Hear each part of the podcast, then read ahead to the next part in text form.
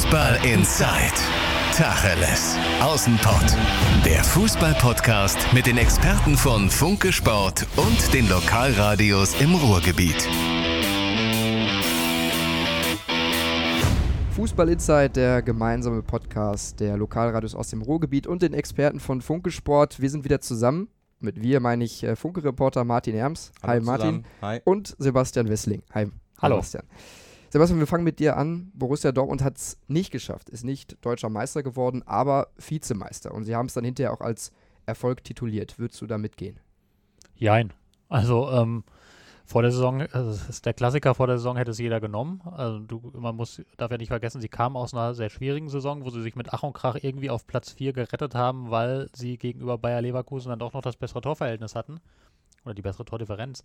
Aber sie haben, ähm, also wenn man, wenn man sieht, woher sie also kommen, war das eine sehr gute Saison, die sie gespielt haben, sind souverän Vizemeister geworden, wo sie wieder hin wollten.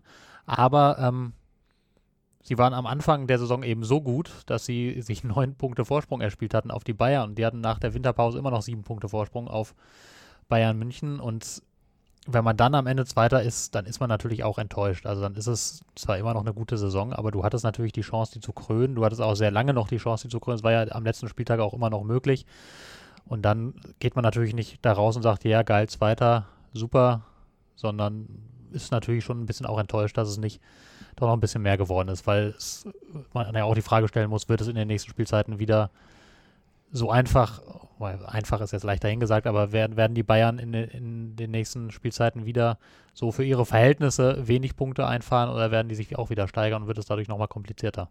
Martin, der BVB hat ja auch äh, vor dem Spiel auch gefühlt auf allen Kanälen irgendwie so befeuert, boah, wir wollen es jetzt unbedingt nochmal packen. Also ne, am Ende überwiegt dann schon die Enttäuschung. Klar, man hat ja auch alles versucht und ähm, die Hausaufgaben gemacht, in Gladbach gewonnen, nur man konnte sich dann eben nicht mehr darauf verlassen, dass die Frankfurter dann nochmal in München was holen. Die waren also wirklich ja, fertig. Ich glaube, die letzten beiden Euroleague-Spiele äh, gegen Chelsea haben dann wirklich den Rest gegeben.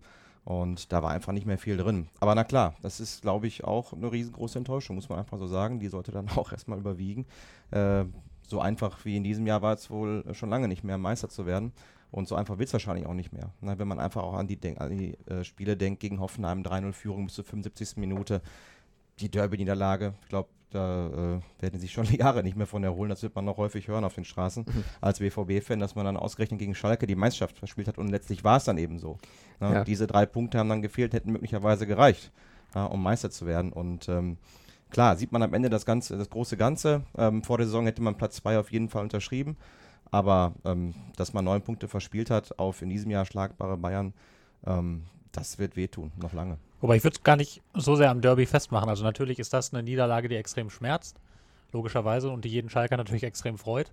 Ähm, und natürlich ist es eine prestigeträchtige Partie, die will man nicht verlieren. Ja. Aber ähm, Martin hat eben schon gesagt, Hoffenheim, ein, klar, da, da verschenkst du zwei Punkte, du führst 3-0 äh, kurz vor Schluss im Prinzip. Du darfst dieses Spiel nie im Leben aus der Hand geben. Da sind zwei Punkte weg von nur zwei, die dir ja gefehlt haben.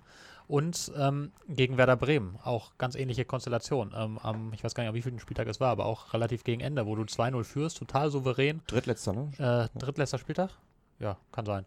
Ähm, total souverän spielst, ähm, eigentlich alles, alles unter Kontrolle hast ähm, und dann aus dem Nichts macht Bremen das 1 zu 2, ähm, weil eben Roman Bürki einen seiner ganz wenigen Patzer in dieser Saison macht und dann fällt die Mannschaft komplett auseinander, äh, kassiert noch das 2 zu 2 kurz danach, muss froh sein, nicht sogar noch zu verlieren. Und wenn du diese zwei Spiele alleine hernimmst, die du komplett unnötig verschenkst, also da da liegen auf jeden Fall für mich die, die Größenverluste sozusagen drin. Dass du mal wie gegen Schalke einen schlechten Tag erwischt, das kommt ja vor. Also das darf natürlich eigentlich nicht passieren, aber es passiert. Das kennt man ja irgendwie, dass immer mal wieder hat eine Mannschaft irgendwie einen schlechten Tag. Da kam halt dann vieles zusammen gegen Schalke. Solche Tage gibt es, aber diese Spiele, wo du so deutliche Führungen vergibst, also das darf einer Mannschaft wirklich nicht passieren, wenn die Meister werden will. Und zu Beginn der Rückrunde hat man natürlich auch viel verspielt, hat man ja am meisten von dem neun Punkte Vorsprung eingebüßt.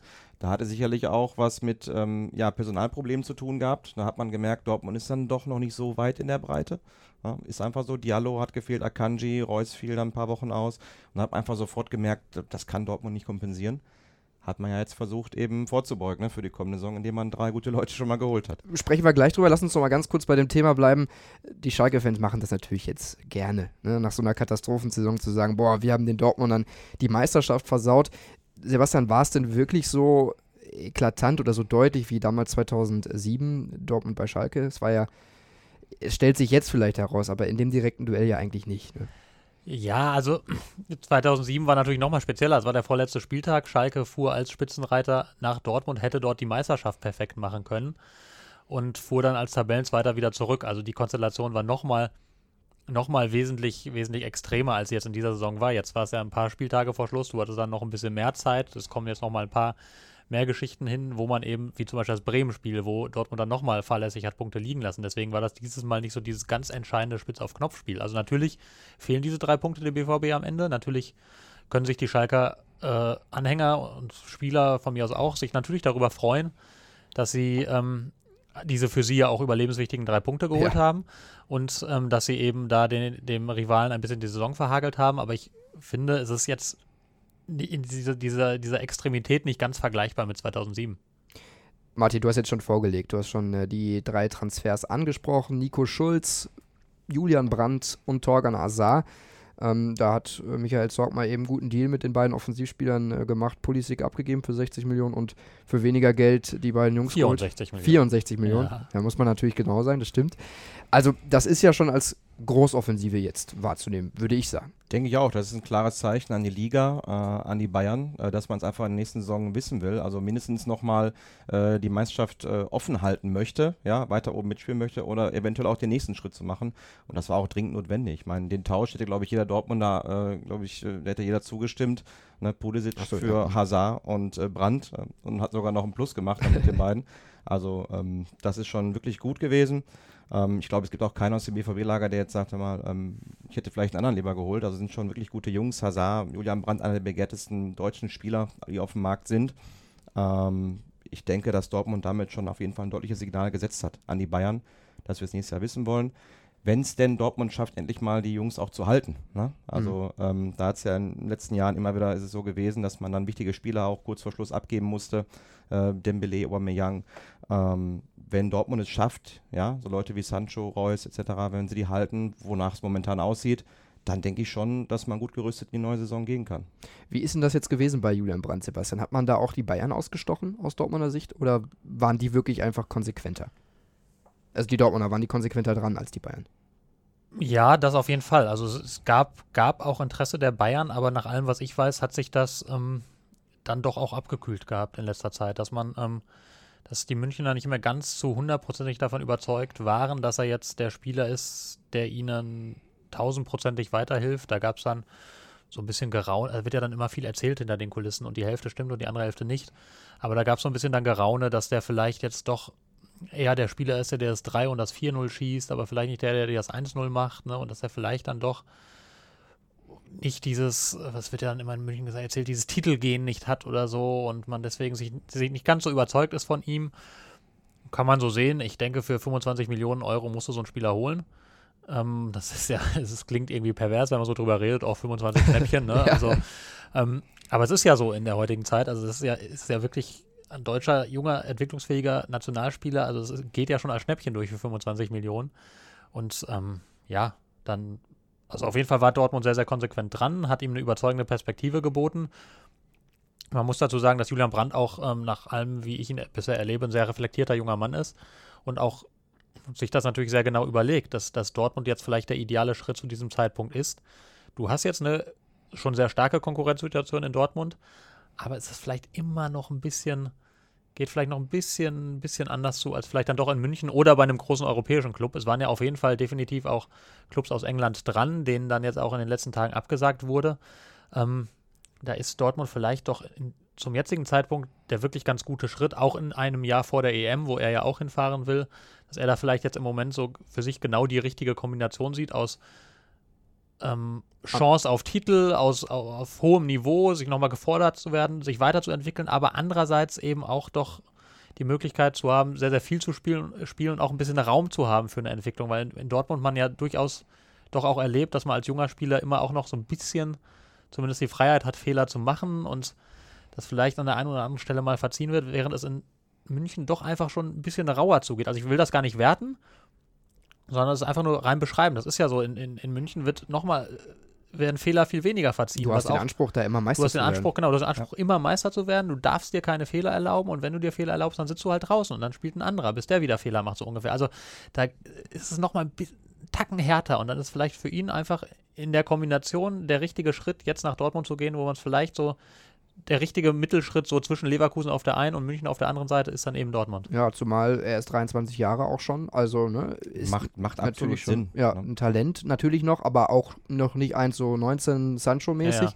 Und beim BVB gibt es ja dann auch, was du beschrieben hast, auch doch nochmal, dass so ein Sancho, ein Reus vielleicht auch mal ein paar Leistungsschwankungen haben. Das heißt, da könnte man dann ja auch nochmal eher reinrutschen. Also bei den Bayern, so ein Coman, dem traue ich auch zu, 34 Spiele auf seinem Niveau zu bleiben. Ja, wobei der wird die Hälfte verletzt sein. Also, sag ich jetzt ja, mal okay, das aber könnte nee, natürlich auch sein. Ja. Aber natürlich, also es ist, glaube ich schon, und vor allem, du weißt ja auch nicht, wie es mit Bayern jetzt weitergeht. In Dortmund weißt, du- siehst du im Moment recht gut, wie es weitergeht. Also spricht vieles dafür, als junger Spieler zu sagen, das ist jetzt gerade eine gute Station für mich. Und man hat jetzt endlich mal auch mal ein paar Alternativen. Also Lucien Favre wird jetzt sogar einige Luxusprobleme bekommen. Ne? Wenn man sich das mal vorne anschaut, Hazard, Brandt, Götze, Reus, Alcázar, Philipp, Wolf, ähm, auch auf anderen Positionen. Ne? Da wird es vielleicht auch noch ein paar Fragezeichen geben. Ich meine, was passiert mit Marcel Schmelzer, Ja. Julian Weigel, Moda Hut? Ähm, da wird es sicherlich äh, da noch ein paar Entscheidungen geben, auch ein paar Härtefälle. ja, absolut. Definitiv. Ja, weil ich glaube auch der, der fast schon noch wichtigere Transfer war eigentlich der von Nico Schulz auf der linken Verteidigerposition für den BVB.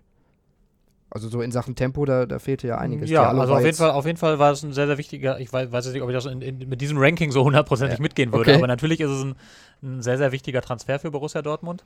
Ähm, es ist auch so, dass Lucien Favre in der vergangenen Saison sehr unzufrieden war mit der Besetzung der Außenverteidigerposition. Ähm, durchaus, also das hat er jetzt öffentlich nicht so erkennen lassen, aber nach innen durchaus.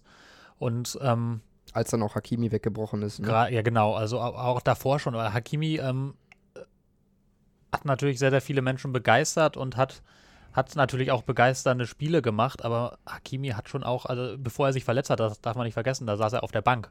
Da haben Diallo links und, und Marius Wolf rechts verteidigt und Hakimi saß nur noch auf der Bank, Und das kann ja nicht die sich- Idealbesetzung sein. weil er sich, ähm, nee, natürlich nicht, aber weil sich Hakimi eben davor auch dann doch recht viele Klopser erlaubt hatte. Ne? Also er war offensiv, ist der Mann eine Vollgranate, aber defensiv immer noch viel Luft nach oben. Und er hat gegen Tottenham, hat er, glaube ich, zwei von den drei Gegentoren verschuldet im Hinspiel. Dann in anderen Spielen, dann, die danach kamen, hat er immer mal wieder einen Schnitzer drin gehabt. Und deswegen ähm, ist es auf jeden Fall gut, dass da jetzt noch jemand kommt. Ich gehe auch davon aus, dass Hakimi eine wichtige Rolle spielen wird nächste Saison. Ich denke, der kann sich stabilisieren. Der hat überragende Anlagen. Allein Tempo haben wir gerade schon angesprochen. Wenn du Hakimi rechts und Schulz links hast, also ich behaupte einfach mal, dass es das locker das schnellste Außenverteidigerpärchen äh, Deutschlands und wir es auch in Europa nicht viele finden, die schneller sind. Die sind beide, beide extrem schnell.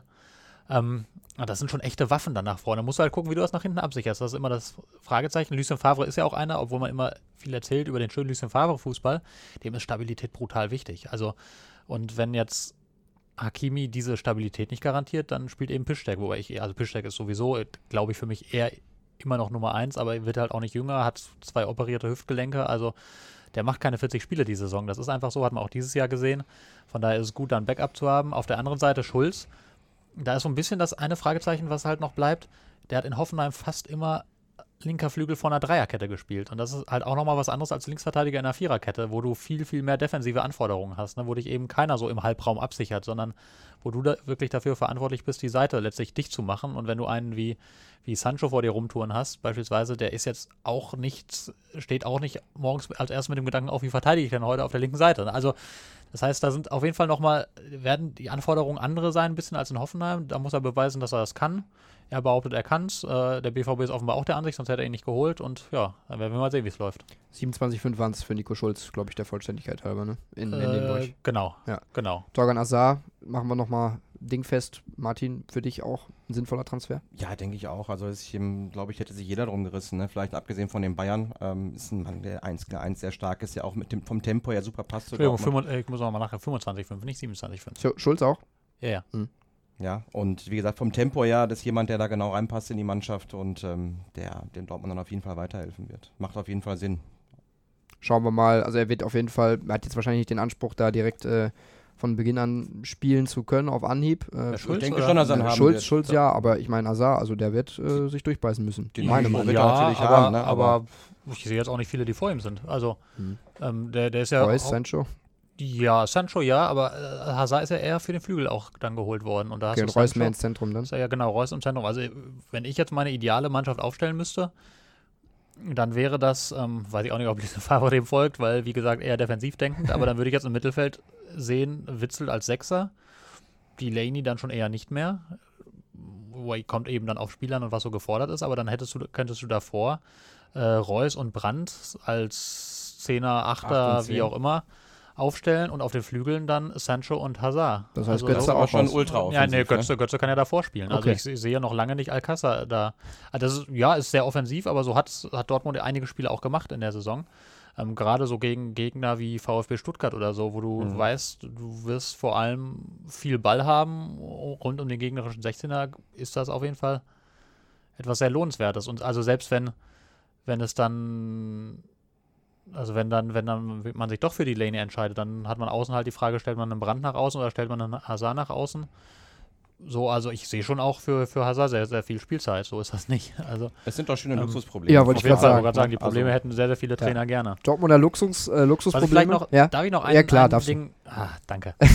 ähm, ich fand das sehr spannend, wie, wie das Ganze inszenierte jetzt war. Auch, also es war ja, war ja schon auch eine, ein Stück weit eine Inszenierung von Borussia Dortmund. Also am Montag äh, wurde ja Schulz verkündet. Am Dienstag gab es einen Pressetermin im Dortmunder Stadion mit Hans-Joachim Watzke.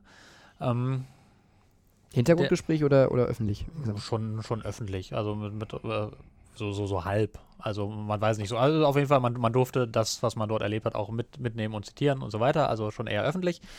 Ähm, und er hat, hat dann so ein bisschen geplaudert über, über diese Amazon-Doku, die jetzt kommen wird von Borussia Dortmund, hat aber vor allem eben auch dargelegt, dass äh, Borussia Dortmund jetzt ambitionierter äh, zukünftig äh, die Spielzeiten angehen und auch ambitionierter kommunizieren Dein wird. Wunsch schon vor, vor Und- Monaten. Ich hab- im Ja, November, ich ja. habe extra nochmal nachgeguckt. Er hat gesagt, Borussia Dortmund muss endlich mal sagen, sie wollen Meister werden. Jetzt sagt Borussia Dortmund, sie wollen Meister werden. Sie hören auch den Podcast. ähm, nein, äh, und genau, hat das genau das verkündet, äh, hat gesagt, man will ambitionierter sein, man will in Zukunft äh, jetzt sagen, ähm, wir spielen um die Meisterschaft. Also nicht mehr wie bisher, auch ja Champions League, so idealerweise als Zweiter, zweiter Kraft im deutschen Fußball, sondern zu sagen, also wir wissen immer noch, klar, Bayern ist Favorit, die haben immer noch viel mehr Umsatz und Gewinn als wir, aber wir wollen Meister werden. So gehen wir die Saison auch an. Und während er das noch sagte, ähm, kam die. Entschuldigung, es war, war Montag, also während er das sagte, kam die Pressemitteilung, äh, die Bestätigung, wo, was wir alle erwartet hatten, Nico Schulz wird verpflichtet. Mhm. Das Das passiert heißt, jetzt ungefähr zu der Zeit. nicht drauf reagieren, so wirklich, Ähm, ne? Ja, was heißt nicht darauf reagieren? Also wir wussten das ja alle schon vorher, das passiert. Ne? Also mussten, mu- viel musste man nicht mehr reagieren. Aber während er sagt, kam das und dann kam wenig später, dann am nächsten Tag kam dann Hazard und kam Brand. Also es ist alles so eine so richtig schön quasi filmreife Mhm. fast Inszenierung, dass du nicht nur sagst, wir wollen anspruchsvoller sein, sondern haust auch zack, bam, bam, bam die Transfers dazu raus und machst so an zwei Tagen, setzt du schon ein starkes Signal. Also es ist eben rein sportlich natürlich eine Verstärkung, aber es ist auch so in der, dieser Gesamtwirkung auch nochmal so ein Signal, was du einfach setzt an die Liga. Und vielleicht will auch Michael Zorc einfach schnell in Urlaub, aber Und der BVB-Reporter natürlich auch dann, ne? ja. Wir sind ja alle also, Transfers durch. Ja, genau. Jetzt gucken wir mal. Also ein bisschen, bisschen was wird noch kommen. Also es müssen ja jetzt vor allem Spieler abgegeben werden. Es kommen sieben Leihspieler zurück, von denen mit eigentlich keinem so richtig geplant wird. Man will noch hier Matthäus Morey holen, den spanischen Rechtsverteidiger äh, vom, vom FC Barcelona. Ablösefrei wäre der ähm, so als Vorgriff schon mal für die Zukunft. Wenn nächstes Jahr die Leihe von Hakimi endet, wenn Lukas Pitschtek noch mal ein Jahr älter ist ne, und dann auch der Vertrag ja auch ausläuft und so, dann will man sich da schon mal einen, eine heranziehen oder ausprobieren, wie das da weitergeht. Ähm, also ein bisschen was wird noch passieren, aber die ganz großen Knaller sind jetzt natürlich erst einmal schon durch. Wobei ähm, es wird auch noch, also man hat ja jetzt sogar noch gut Geld übrig. Man hat jetzt für diese drei Megatransfers ungefähr 75 Millionen ausgegeben. Ähm, ist noch ein bisschen was da, dank der äh, 64 für Pulisic und dank der Champions League Einnahmen, die jetzt eh garantiert fließen. Ähm, und also so, wenn man, wenn man sich das was wünschen könnte, dann würden sie gerne noch so einen Mittelfeldspieler-Typ Ilkay Gündogan, Thiago noch dazu nehmen. Ähm, mal gucken. Also ist jetzt der Zwang ist ein bisschen kleiner geworden, finde ich, dadurch, dass man jetzt einen Julian Brandt hat, der das auch ein bisschen kann. Also, aber sowas, es bleibt, bleibe, sie halten auf jeden Fall die Augen offen, sie gucken mal nach links und rechts und vielleicht kommt da ja noch mehr. Martin Herms geht auf jeden Fall nicht für unter 35 Millionen, ne? Auf gar keinen Fall. Auf, auf gar keinen Fall. Äh, Dortmunder Der Großoffensive, ist aber auch kein Typ Thiago, ich habe ihn spielen Nee, sehen. Der ist nicht, mehr, mehr, der, mehr der Typ Süle. Ja, denke ich auch. der Ah, Leuchtturm. Ja, ein bisschen schneller vielleicht. Oh, Süle ist sehr Nein, schnell. der ist schnell, ja. Dortmunder Großoffensive und können wir sagen, Schalker Tiefstapelei. Hüb sagt Platz 7 und Platz 8 Das wäre ein Riesenschritt für uns, Martin. Gehst du damit? Ja, also mehr scheint momentan auch nicht drin zu sein. Und ich glaube, äh, Schalke tut ganz gut daran, dann wirklich jetzt mal die Füße stillzuhalten. Denn nach so einer Saison kann man sich jetzt auch nicht hinstellen und sagen, jetzt begreifen wir den europäischen Wettbewerb an, auch wenn es vielleicht eigentlich immer der Anspruch dieses Clubs sein sollte. Finanziell ne? auch. Auch finanziell. Ne? Ohne die Europacup-Einnahmen äh, muss man einfach mal schauen, was überhaupt möglich ist. Ne? Man muss schauen, von wem kann man sich überhaupt trennen. Es gibt ja auch laufende Verträge, man kann ja nicht so einfach alles aussortieren. Und da ist eben unfassbar viel Arbeit noch vor der Brust. Ähm, und Problem ist ja auch, dass man noch nicht mal den richtigen Sportchef gefunden hat. Ne? Den dritten Mann, der jetzt gesucht wird nach Reschke und Schneider. Schneider hat ja das äh, Anforderungsprofil im Interview in unserer Zeitung so ein bisschen mehr umrissen. Soll jemand sein, der nah an der Mannschaft ist, da auch mit auf der Bank sitzt. Ähm, auch medienwirksam dieser, sein, den kannst du vor die Kamera stellen, das ist wichtig. Ja. Na, man möchte sich auf dem Bereich auf jeden Fall dann breit aufstellen, damit eben nicht so eine Lücke entsteht, ne, wie nach dem Heidel-Abgang, der auf einmal weg war und dann fühlte sich keiner mehr verantwortlich. Ja, da war der Trainer plötzlich alleine auf weiter Flur. Ähm, dem möchte man vorbeugen, das ist möglicherweise auch ein richtiger Schritt, ja. Aber Fakt ist, der Mann ist noch nicht gefunden. Ne? Und bevor man den eben gefunden hat, dann kann man sich noch nicht so wirklich an die Kaderplanung ranwagen. Ne? Sebastian, auf Schalke ging es ja in der vergangenen Saison so zu, wie im äh, Ikea Bälleparadies. Also alle rumgeschrien und äh, gefühlt war das ein einziges Chaos. Wie kriegt Schalke jetzt Ruhe rein? Bekommen sie es dadurch, dass sie die sportliche Kompetenz jetzt auf mehrere Schultern machen oder entsteht dadurch auch vielleicht äh, Unruhen und Querelen oder so? Was glaubst du? Ähm, also ich glaube, das kann ein Schritt sein, dass man, dass man Ruhe erreicht. Also das ist, aber es hängt letztlich davon ab, wie die Personen damit umgehen. Also das ist Du kannst ja noch so schöne Strukturen schaffen, wenn du damit nicht vernünftig umgehst, dann bringt das wenig. Ich glaube aber, ähm, weil das ja auch Teil so ein bisschen in deiner Frage mit drin steckt, dass man ja oft sagt, oh, wenn da jetzt so viele sind, die irgendwie mitreden wollen, genau, gibt das, das dann nicht ich, schnell ja. Ärger. Ähm, ich glaube, du musst das heutzutage so machen. Also, dass du nur, dass du einen Verein hast, wo nur noch ein einziger die sportliche Verantwortung trägt und alles entscheidet und dann über die Bewässerung des Jugendplatzes vermutlich auch noch. Und äh, also das, das geht überhaupt nicht mehr bei einem Profiklub. Weil dann da, Scouting hinten rüber fällt. Genau, da war, also Schalke ist wirklich, ähm, also kommen jetzt vermutlich wieder wütende, wütende E-Mails, Anrufe oder sonst was, wenn ich das als BVB-Reporter sage. Aber Schalke ist, was die Strukturen angeht, mordsmäßig hinten dran. Das sagt ja, sagt der Schneider inzwischen auch selber recht offen, dass er nicht erwartet hatte, dass das so übrigens, viel. Das hat so übrigens auch schon Heidel gesagt. Das hat auch schon, hat auch schon Heidel gesagt, aber ähm, ja, das dauert ja auch ein bisschen, bis man gewisse Dinge verändert. Also Plätze bauen, so, das dauert. Und B, was auch so das, das Thema Scouting angeht. Also ähm, Schalke hat extrem wenig hauptamtliche Scouts, hat eine extrem klein aufgestellte Scouting-Abteilung. Das hat, ja, das merkt man dann natürlich. Und, und auch eben in den ganzen anderen Bereichen. Also du kannst nicht mehr einen Mann haben, der das alles abdeckt. Das geht nicht. Hat ja auch Borussia Dortmund gemerkt, ne? Also äh, in der, in der, jetzt nicht in der abgelaufenen Saison, in der davor, da ist, ist die Mannschaft ja auch ziemlich abgeschmiert. Ähm, da hat auch nicht mehr alles so gepasst. Warum? Unter anderem, weil, weil eben Michael Zorg inzwischen viel mehr Aufgaben hatte, als er überhaupt allein bewältigen konnte. Der musste, also das Transfergeschäft ist viel, viel anspruchsvoller geworden, was alles dazugehört mit der Anbahnung von Transfers, mit Verhandlungen. Ähm, ist, die Verträge sind viel umfassender und so. Also das ist das, das allein ist eigentlich schon ein Fulltime-Job. Und nebenbei musste dann ein Sportdirektor früher, wie es ein Zorg oder Heil oder so, muss dann auch noch nah an der Mannschaft sein, muss da Strömungen mitbekommen, muss dem Trainer vielleicht hier und da unterstützen, muss mitkriegen, was nicht läuft. Das geht gar nicht mehr alles. Und deswegen ist es, kommst du gar nicht dran, vor, dran vorbei, ähm, dich da breiter aufzustellen. Du, wie gesagt, du hast ja auf Schalke, hat Martin ja auch gesagt, du siehst ja das Desaster, wenn Heidel auf einmal weg ist, dann ist da nichts mehr, dann ist da ein großes schwarzes Loch. Du kannst von Christian Heidel halten, was du willst, aber er hat nun mal die sportliche Kompetenz in dem Verein verkörpert, er war weg und dann war die, da, da lag das komplett brach und das kann es ja nicht sein, das darf ja nicht an einer Person hängen. Ähm, Sie können von Glück reden, dass also, das nicht dazu geführt hat, dass sie abgestiegen sind. So, ja, also genau, also mitgeführt ja. hat. Ähm, auf jeden Fall, und jetzt hast du dann eben einen Schneider, wo du sagst, okay, der ist, der wirkt im Hintergrund, der gibt so die großen Linien vor, die strategischen Entscheidungen, der ist natürlich auch irgendwie dran, aber der ist nicht so ganz drin im Tagesgeschäft, sondern sondern hat dann eben vielleicht auch mal die Zeit, einfach ein bisschen größer zu, äh, zu denken, Entwicklungen länger im Voraus zu erkennen, vielleicht ähm, dadurch Dinge schon mal langfristiger anzugehen, zu denen ein Christian Heidel vielleicht auch gar keine Zeit mehr hatte, weil er so im Klein-Klein gefangen war. Dann hast du den Kaderplaner in Reschke, der eben diese ganzen Transfers auch anbahnt und der, der, der dafür zuständig ist, die ganzen Scouts zu beaufsichtigen, der das alles, das muss ja auch irgendwo bei einem Mann eigentlich zusammenlaufen, die ganzen Ergebnisse, die, die Scouts haben. Du musst entscheiden, wo scouten deine Jungs überhaupt, wo werden die sinnvoll angesetzt, wer sind überhaupt deine Scouts, das wird ja jetzt der erste Schritt sein. ähm, Erstmal ein paar kaufen. Und das muss da, genau, ja, das muss dann alles bei einem Mann zusammenlaufen, der filtert das, der geht, tritt dann auch an die, das hat zum Beispiel Borussia Dortmund, ähm, um das mal wieder zu vergleichen, ich will gar nicht immer sagen, das eine ist besser als das andere, aber um ein Gegenbeispiel zu liefern, da hat diesen Chef-Scout, der früher Sven Mislintat war, jetzt Markus Pilar war, ähm, der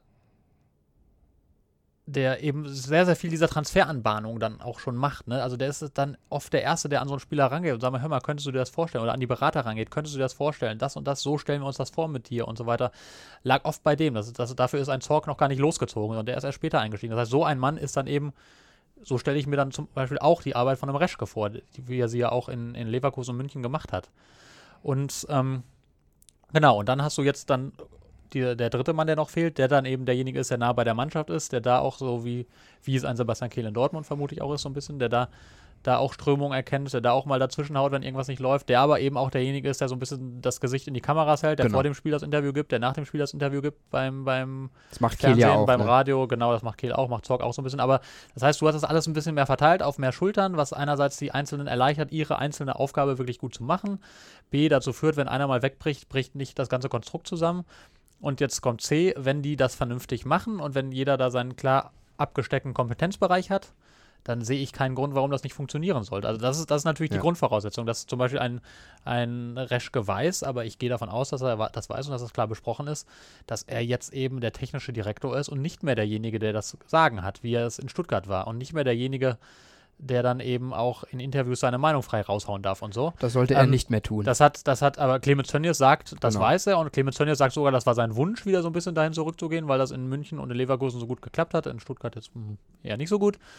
Ähm, ja. Vorsichtig formuliert. Was, so. was mich stört, Martin, Clemens Tönnies, du hast gerade schon angesprochen, Sebastian, der, natürlich hat der Wahlkampf, der will ja wieder gewählt werden als Aufsichtsratsvorsitzender.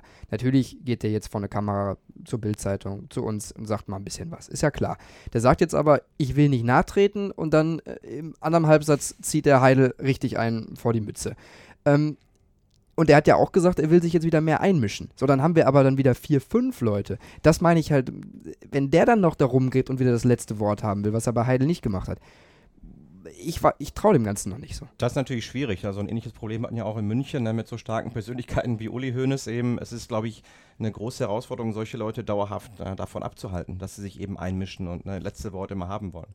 Und ähm, Tönnies ist natürlich auch so ein Typ. Zu viele Köche könnten natürlich den Brei verderben, ist ganz klar. Ne? Und das Nachtreten gegen Heidel, so viel ne, Murks ja auch fabriziert hat auf Schalke, gar keine Frage. Ne? Ähm, viele Fehlentscheidungen getroffen, Personalplanung etc.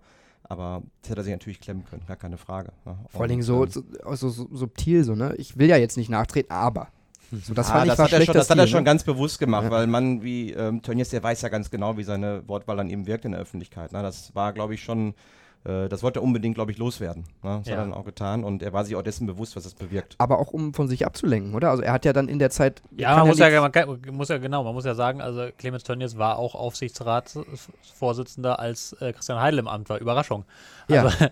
ähm, das heißt, er hat es natürlich, äh, natürlich mitgetragen am Ende. Also selbst kann, natürlich kann man hinterher sagen, ja, ich fand nicht jede Entscheidung gut, ja, aber sie wurde eben mitgetragen. Natürlich vielleicht aus gewissen Erwägungen heraus, dass man sagt, man will jetzt mal einen da machen lassen, man will sich nicht mehr so viel einmischen, aber dann darf man hinterher halt nicht sagen, der hat nur Scheiße gebaut, ja, pff, konnte ich auch nichts für. Also da, da sind natürlich alle mit dran beteiligt. Also ähm, ich bin jetzt, wie gesagt, auch nicht der Schalke-Reporter. Mir fehlt jetzt vielleicht der ganz tiefe Einblick, wer da welchen Anteil letztlich exakt am, an den ganzen Problemen hat. Aber es ja. kann, kann jetzt keiner seine Hände in Unschuld waschen nee. und sagen, ich hatte damit nichts zu tun. Auch ein Hüb Stevens, der saß ja auch im Aufsichtsrat. Ne? Also das heißt, da ist man schon gemeinsam ein Stück weit in die Scheiße reingeritten. Jetzt muss man halt gucken, dass man da wieder rauskommt. Ähm, ja, und klar, äh, ist ein Clemens Tönnies tritt jetzt, tritt jetzt öffentlicher auf. Das ist natürlich auch, natürlich auch der nahen äh, Versammlung geschuldet, wo er wieder gewählt werden möchte, keine Frage.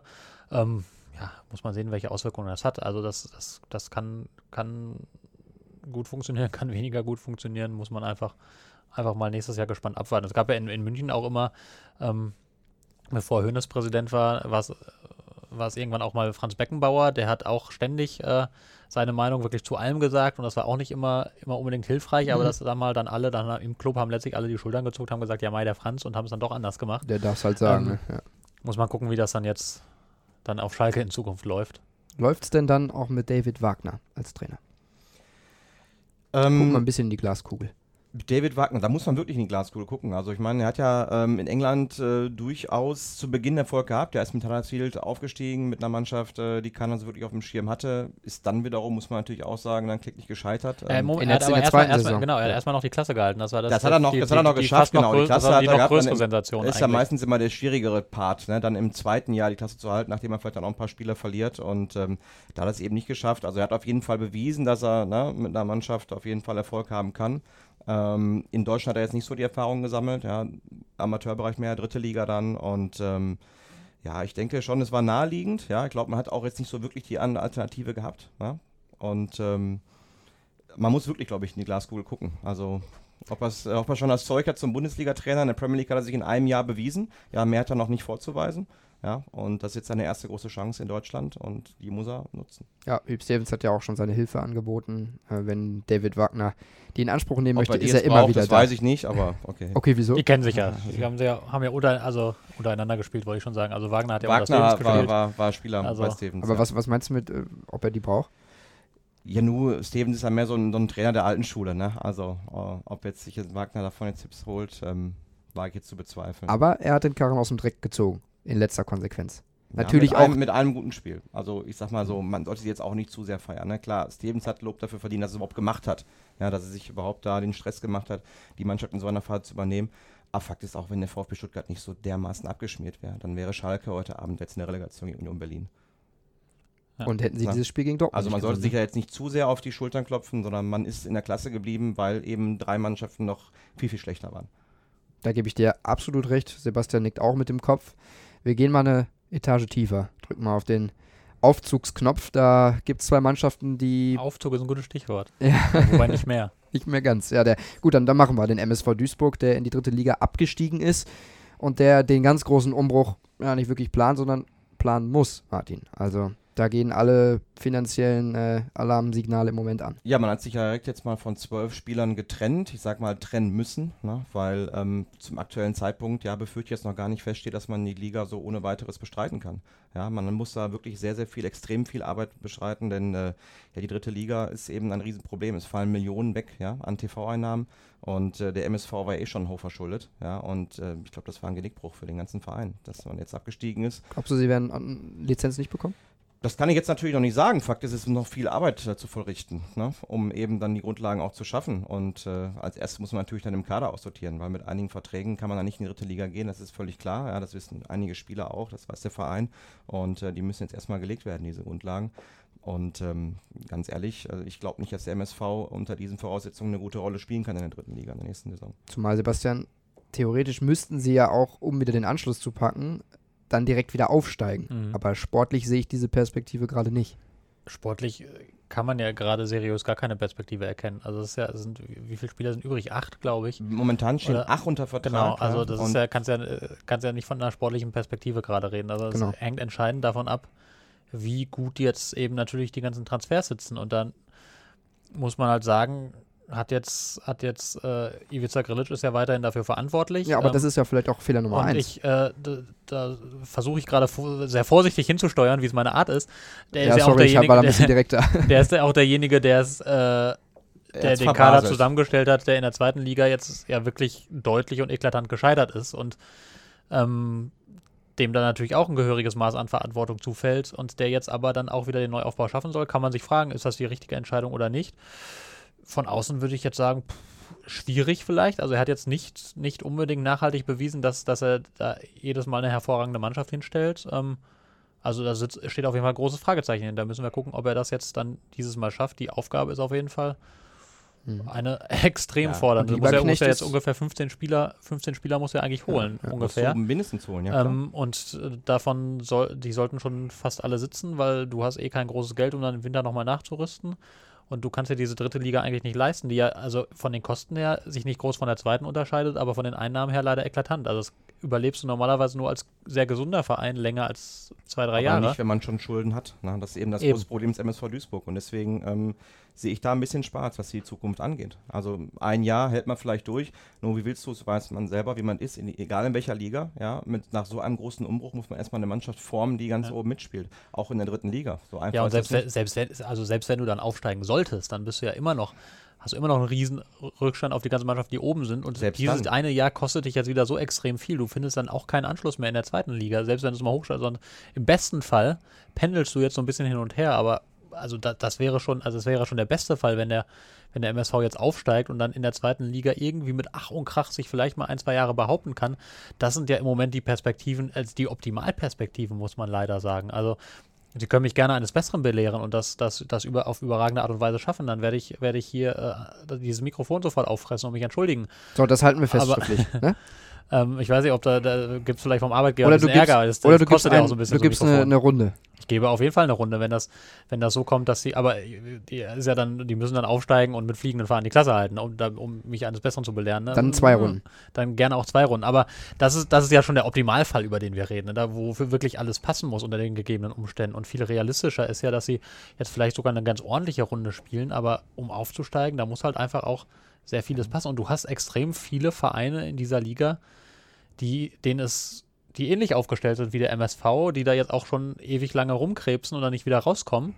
Ähm, oder inzwischen sich längst Sorgen machen müssen, nicht noch nach unten hin abzuschmieren. Also da gibt es ja warnende Beispiele, gibt es ja ohne Ende. Wenn man sich Kaiserslautern anguckt, dann auch, ähm, wer, wer springt da noch rum? Energie TSV Cottbus, 1860 sind wir- München. Cottbus, äh, Cottbus 68 abgestiegen, ja. München ist so ein Beispiel. Also hast ja ganz viele solche Beispiele. Hansa Rostock ist, ist auch, äh, schwirrt da auch immer KfC wieder Uerdingen, rum. bevor er den Investor So, bekommen hat. KFC wird den nächsten Jahr Ja. auf jeden Fall nochmal angreifen. Also das heißt, na klar. das heißt Viktoria ähm, Köln. Genau, du, und du hast potente Vereine, die halt Geld von außen haben, was der MSV nicht hat, jetzt als Konkurrent. Also da sind die, die Umstände sind extrem ungünstig. Ja, und Ja, jetzt also haben sie noch, ja, Man hat mal. eine riesige Chance einfach verbaselt im, in der letzten Saison schon. Da hat man zwar eine gute Saison gespielt. Waren die Siebter, ne? Ja, da waren sie Siebter, hat sich davon aber so ein bisschen blenden lassen von der ganzen Geschichte. Er hat den Kader nicht vernünftig verstärkt, beziehungsweise die Leute, die man geholt haben, ja, die waren einfach Flops. Das hat ja fast kein Das, Transfer. da hat nicht also, ein einziger Transfer funktioniert, ja. Und jetzt an Grillitsch festzuhalten, gut, halte ich für einen Fall von Betriebsblindheit, ja, weil ähm, ich glaube auch, ich bemängel wirklich da die sportliche Kompetenz beim MSV Duisburg im Hintergrund. Ich glaube, man hat einfach keinen anderen oder man hat keine andere Idee, wie man jetzt die ganze Geschichte angehen könnte. Ne? Und deswegen vertraut man jemandem blind, der es nicht hinbekommen hat, eine vernünftige Mannschaft aufzustellen, obwohl die Möglichkeiten da waren. Und ähm, das ist eine sehr gefährliche Entwicklung. Und Gerade nach so einem Abstieg wäre es ja jetzt eine Chance gewesen, einfach mal einen Neuanfang zu starten, zu sagen, komm, wir holen jetzt mal einen neuen Mann daran. Ähm, weil das halt auch wieder Geld auf. kostet. Ne? Das, ist Das also kostet natürlich auch, wieder so Geld. ein Wer weiß, wie Görlitz jetzt, was er ne, für Konditionen hat in seinem Vertrag, der wird ja auch dann eine Ablösesumme kosten und ähm, beziehungsweise eine Abfindung. Das ist äh, ein ordentlicher Schlamassel, in den man sich da selbst reingeritten hat. Zumal du machst jetzt auch mit Thorsten Lieberknecht weiter. Du hast also zwei Gesichter des Untergangs für den Neuanfang. Ja, wobei Lieberknecht ähm, hat natürlich halt auch in einer sehr schwierigen Phase übernommen, gar keine Frage. Hatte auch jetzt im Jahr davor jetzt nicht wirklich Glück gehabt, ist abgestiegen mit Braunschweig, hat davor ganz ordentliche Arbeit geleistet. Ähm, na klar, es ist ein Risiko, aber jetzt sind wir wieder beim, beim Thema äh, Kosten. Auch Und für ihn müsste man jetzt, ne? Und Alternativen, wobei Alternativen im Trainergeschäft, gerade auch Liga, da sollte es schon ein paar Möglichkeiten geben. Aber Fakt ist jetzt, sich von beiden zu trennen, das kostet eben auch eine Stange Geld. Und vor allen Dingen, wenn man wirklich, äh, ja, finanziell nicht gerade auf Rosen gebettet ist, ganz Aber im ich würde auch, würd auch lieber Knecht da nicht so sehr in der Haftung sozusagen sehen wie Grillitsch, der halt diese Nee, Saison genau. von Anfang an durchgeplant Klar. hat und auch die Spielzeiten davor. Und lieber Knecht kommt halt in einer Situation, wo sowieso schon alles auseinanderfliegt. Ähm, Ah, hat sogar noch Punkte. ein paar, paar, gute, paar gute Spiele gemacht, ein paar richtig gute Spiele auch gemacht. Ich habe auch das Gefühl gehabt, ich sehe jetzt auch den MSV nicht ständig, aber dass er die Mannschaft auch durchaus ein Stück weit weiterentwickelt hat, dass sie taktisch auf jeden Fall besser aufgetreten sind, nachdem er da war. Aber m, ma- natürlich hat er jetzt das Ruder im Endeffekt nicht, nicht entscheidend rumgerissen. Die Frage war, hätte das irgendein anderer geschafft? Also ähm, Er hat den mit drei Punkten halt, übernommen, den halt, Verein. Ne? Ja, ist halt die Frage. Also ich glaube auch, wenn, wenn du da dann Mourinho oder sonst wen hingesetzt hättest, äh, hätte sehr, sehr große Schwierigkeiten gehabt, mit dem MSV die Klasse zu halten. Absolut. Deswegen ist die Frage, also muss man dann halt, kann ich, kann ich jetzt an der Stelle nicht ganz seriös bewerten, ob es ein anderer besser gemacht hätte, das weiß man ja nie so ganz, aber deswegen Lieberknecht würde ich da jetzt nicht so kritisch sehen, wie ich Grillitsch in dem Zusammenhang sehe. Liebe Grüße an unseren Kollegen Timo Düng, den leidenden MSV-Fan. Der Kann- hört sich das kann nur besser bestimmt werden. gleich auch kann nur- nochmal. es Es kann kann nur besser besser werden. Ein Ja. Verein äh, im Westen, im Pott, äh, der VfL Bochum, der macht auch einen Kahlschlag, aber die wollen das. Die haben sie erkannt, okay, in unserer Mannschaft fehlt so viel Gier für, für mehr als Platz 11, äh, für, für mehr Ambition. Wir müssen jetzt mal ein paar Umstrukturierungen vornehmen. Zehn Spieler, ohne die planen die schon. Acht sind schon weg, zwei sollen den Verein verlassen. Tim Hogland, Stefano Celozzi, das war sehr überraschend erstmal, sportlich nachvollziehbar, aber den Kapitän mal so zu rasieren, das war schon ein Schritt, Das wo wir ein- geschluckt haben. Das ist natürlich ein sehr mutiger Schritt, ja, so alte Zöpfe wirklich abzuschneiden, aber In dem Fall ist es einfach notwendig. Ja? Genau. Der Verein hat ja auch einfach die, das Ziel formuliert, ja, nach oben zu kommen. Man will sich unter den Top 25 etablieren. Eigentlich, das ist, glaube ich, eher das Ja. Minimalziel. Eigentlich will man ja, Ja. hoch. Ja, ne? Und in der zweiten Natürlich. Liga, wenn man so sieht, Paderborn ist jetzt aufgestiegen, ne? Union Berlin ist in der Relegation. Du hättest Also als VfL ehrlich, als Bochum da VfL oben Bochum bleiben müssen. Hätte man da oben mitspielen können. Das war die Chance in diesem Jahr. Letztes Jahr wäre es auch möglich gewesen. Ne? Man hat da wirklich zwei 57 dicke Punkte. Chancen liegen lassen. Leichtfertig liegen lassen. Weil so schlecht ist der Bochumer Kader nicht. Aber man hat eben erkannt, mit diesem Stamm, ja, der seit Jahren schon dabei ist, schafft man es einfach nicht. So, Ja, das muss- ja. Das ist ja in dem Fall in so einer Mannschaft, da gibt es ja immer so eine Hierarchie. Da ist ein Kapitän, da gibt es vier, fünf Führungsspieler, einen Mannschaftsrat, ja, und die führen eben diese Mannschaft an. Eigentlich hat man ja alle Komponenten. Man hat eine ordentliche Truppe, man hat einen Trainer, dem man vertraut, Hinterseher einen Top-Torjäger gehabt, der 18 Hütten gemacht hat, den man jetzt eben leider verliert. Ähm, man hat dann einfach, glaube ich, erkannt, dass es mit diesem Stamm nicht reichen wird. Nee, Ja, die und deswegen hatten- ist der Schritt konsequent, jetzt zu sagen, okay, wir vertrennen uns jetzt auch von ein paar altgedienten Spielern, ja. Auch wenn das natürlich unangenehme Nachrichten sind, die man überbringen muss, aber ähm, anders geht es, glaube ich, momentan nicht. Also sie treiben es konsequent mutig voran. Sebastian Schinzelotz, Ilja kennt sich. Auch finanziell planen sie ja sogar eine kleinere Offensive. Also das äh, Gehältervolumen soll angehoben werden. Äh, auch Ablösesummen sollen, ja gut, jetzt nicht die ganz großen Summen in die Hand genommen werden, aber es soll was bezahlt werden. 200 bis 300.000 ist da so die Grenze. Wollen mehr Gehälter bezahlen, wollen den Kader auch äh, weiter aufstellen, müssen in allen Mannschaftsteilen was machen. Ähm, Sebastian jetzt von, von außen gesehen der, der richtige Ansatz, auch eine Verjüngungskur voranzutreiben, oder? Ich würde sagen, ja. Also du musst dich ja, wie gerade schon gesagt, du musst dich ja als VfL Bochum komplett in den Arsch beißen, dass du diese Saison nicht die Chance auf den Aufstieg zumindest mal länger her hattest. Die war ja absolut da. Also wenn du siehst, welche Clubs da jetzt eben hochgehen. Ähm, und du, du merkst ja jetzt seit Jahren so eine gewisse Stagnation. Also du hast, hast jetzt immer mal wieder Trainer und Verantwortliche getauscht, aber das Ergebnis war am Ende immer das gleiche. Ne? Also die Mannschaft so hat auch immer mal wieder gute Spiele gemacht, hat, hat Potenzial ja durchaus nachgewiesen und die, Hinrunde war ja auch durchaus zu, zu vielen Ja, Phasen sehr absolut. vielversprechend. Ne? Aber, aber irgendwie scheint, scheint dann so eine gewisse Bochumer Selbstgefälligkeit einzusetzen. Und ich weiß nicht, was es ist. Dann, dann ist man irgendwie damit zufrieden, dass man die Klasse auf jeden Fall souverän hält, offenbar, und dann fällt so die Spannung ab und dann Genau. geht nach oben gar nichts mehr. Und das, das kann es ja nicht sein. Und dann ist es nur konsequent zu sagen, ja gut, wir haben das jetzt drei, vier, fünf Jahre irgendwie auf diese Art und Weise versucht, haben immer mal wieder einen Trainer ausgetauscht, haben hier was gedreht, haben da was gedreht, hier einen neuen geholt. Jetzt müssen wir mal sagen, also irgendwie äh, wir eine läuft, neue genau, Strategie. läuft Jetzt immer die gleiche Scheiße, jetzt muss man mal was Neues ausprobieren. Ja. Sie hatten in der vergangenen Saison natürlich, äh, das war nochmal eine, gar nicht so wie, wie jetzt, da war es eine komplette Chaos-Saison, da haben sie ja vier Trainer verschlissen, ja, das nochmal ausgeklammert, das heißt, Natürlich, aber grundsätzlich ist Ja. so, die, die entwickelt sich Bochum Genau. nicht groß nach vorne Nein, und nicht groß nach hinten und so. Also man hatte den Eindruck in der Hinrunde, die Mannschaft hat sich stabilisiert, sie hat sich auch weiterentwickelt unter Dutt, natürlich hat sie noch Vorsprünge verspielt, aber dann gab es dieses 0 zu 3 gegen Sandhausen, nachdem man 2 zu 1 gegen Duisburg gewonnen hat.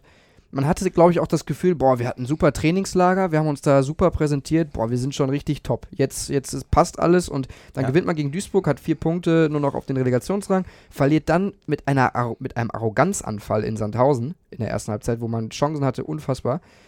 Verliert 0 zu 3 und dann, ja, ja, dann, Ja, und da dann ist jetzt vorbei. da sind wieder. eben Spieler in deiner Mannschaft wichtig, die und die gab es nicht. die schon, genau, die schon nach so einem Spiel gegen Duisburg ähm, in der Trainingswoche äh, im Prinzip in der Kabine einmal die Runde machen, jedem einmal zack, zack, links, rechts ein und jetzt hier aufwachen. Wir haben nur Duisburg geschlagen. Also natürlich toll, Derby und irgendwie alle, alle fanden das geil, aber hey, es war nur Duisburg und jetzt kommt Sandhausen, die müssen wir genauso wegputzen. Und jetzt gebt ihr alle verdammt nochmal im Training in jeder Minute Gas von vorne bis hinten. Da brauchst du zwei, drei Spieler, die genau das machen.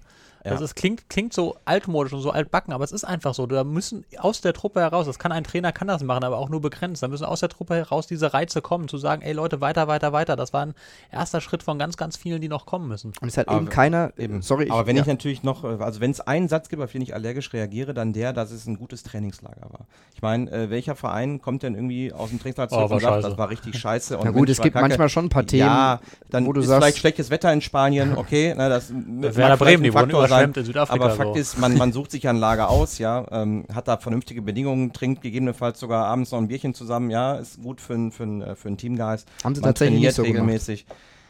Aber äh, das kann ja jetzt nicht irgendwie der Grund sein, dann anzugreifen. Nee, und es Hinrunde. gab eben keine Jungs was der Sebastian gerade beschrieben hat. Es war, natürlich gab es ein paar Führungsspieler. Patrick Fabian, der hat sowas gemacht, der, der wird ja jetzt auch ähm, Assistent der Geschäftsführung. Aber so ein Tim Hogland, der das ja eigentlich mit 33 Jahren hätte sein können, der hatte dann aber mit Leistungsproblemen zu kämpfen. Das heißt, der konnte auch nicht äh, seinen Mund mehr in der Kabine aufmachen, weil er gesagt hat, was willst du denn? Du, mach du erstmal deine Leistung. So, und dann darüber hinaus gab es dann natürlich Jungs wie Losilla oder Hinterseher, die mit Leistung überzeugt haben, die aber auch nicht dann in der Kabine die waren, die mal Reihe umgegangen sind, die mal den Hammer kreisen lassen haben. Und die gab es nicht. Na klar. Und die will man jetzt äh, holen sozusagen und eine neue Hierarchie aufbauen. Und das ist auch absolut ein notwendiger Schritt. So, wir haben noch einen Themenaspekt, das ist die Nationalmannschaft. Ähm, die, die behandeln wir jetzt mal so ein bisschen, bisschen am Rande. Ähm, gegen Weißrussland und Estland geht's. Da gab es die Kadernominierung und Sebastian, du als BVB-Reporter hast da natürlich viele Namen jetzt von Borussia Dortmund gelesen aber einen nicht. Und das war der von Mario Götze. Hättest du ihn nochmal nominiert nach, diesen, dieser ja, durchaus guten Saison? Äh, du bist jetzt mal Bundestrainer. Jetzt mache ich, was ich immer mache. Ich gebe eine sowohl als auch Antwort. Ah, leg dich mal fest. ähm, boah.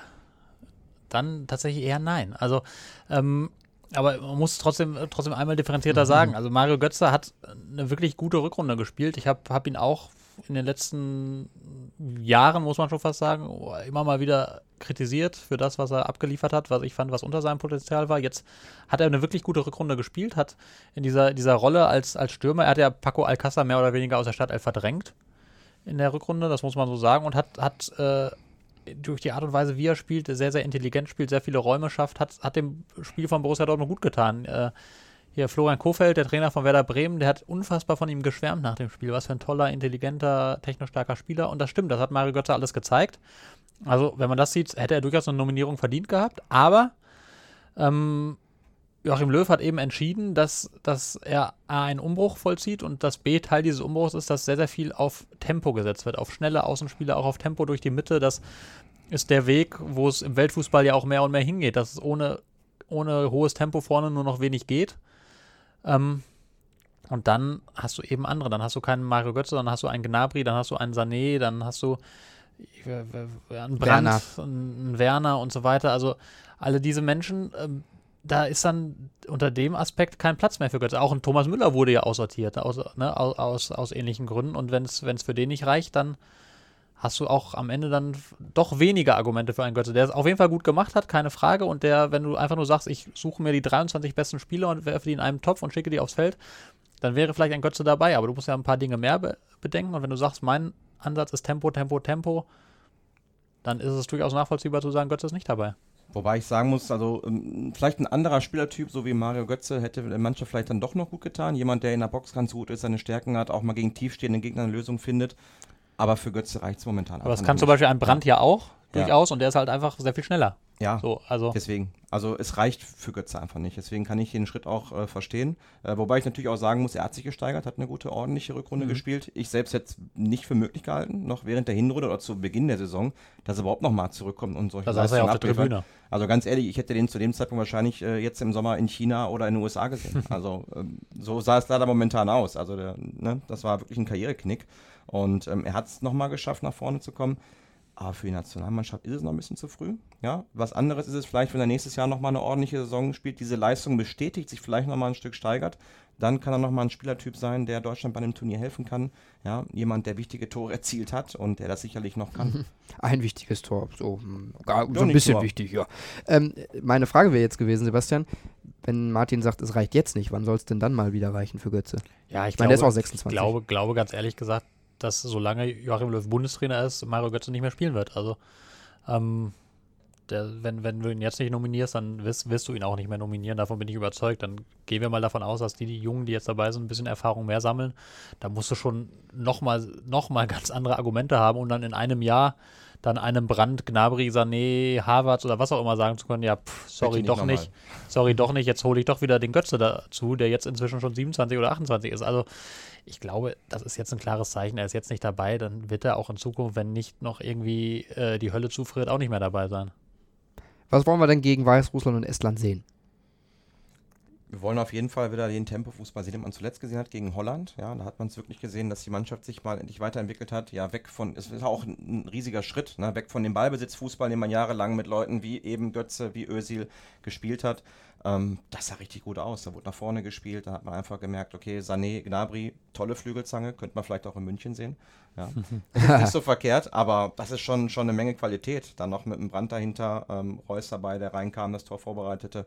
Ähm, die, das muss man einfach jetzt mal sehen, dass die Mannschaft dann einen Schritt nach vorne macht, dass sie zusammenwächst, ja. Denn so lang ist es ja auch nicht mehr bis zum, zum nächsten Turnier, bis zur Qualifikation, ja, bis es dann ähm, entscheidende Phase geht. Und ähm, Fakt ist, jetzt muss man einen Schritt nach vorne machen, ja, mit dieser Mannschaft und diese Leistung bestätigen, die man in Holland gezeigt hat, dass es einfach nicht eine Eintagsfliege war. So, wir sind am Ende. Wir haben uns ein bisschen verquatscht, aber mein Gott, das passiert halt beim Fußball. Dankeschön an Martin Herms, Sebastian Wessling von Funke Sport. Liked uns gerne auf Facebook, Twitter, was auch immer und gebt uns auch gerne ein Feedback auf iTunes, da würden wir uns drüber freuen. Und schaltet natürlich auch beim nächsten Mal wieder ein. Ciao. Fußball Inside, der Fußball-Podcast mit den Experten von Funke Sport und den Lokalradios im Ruhrgebiet.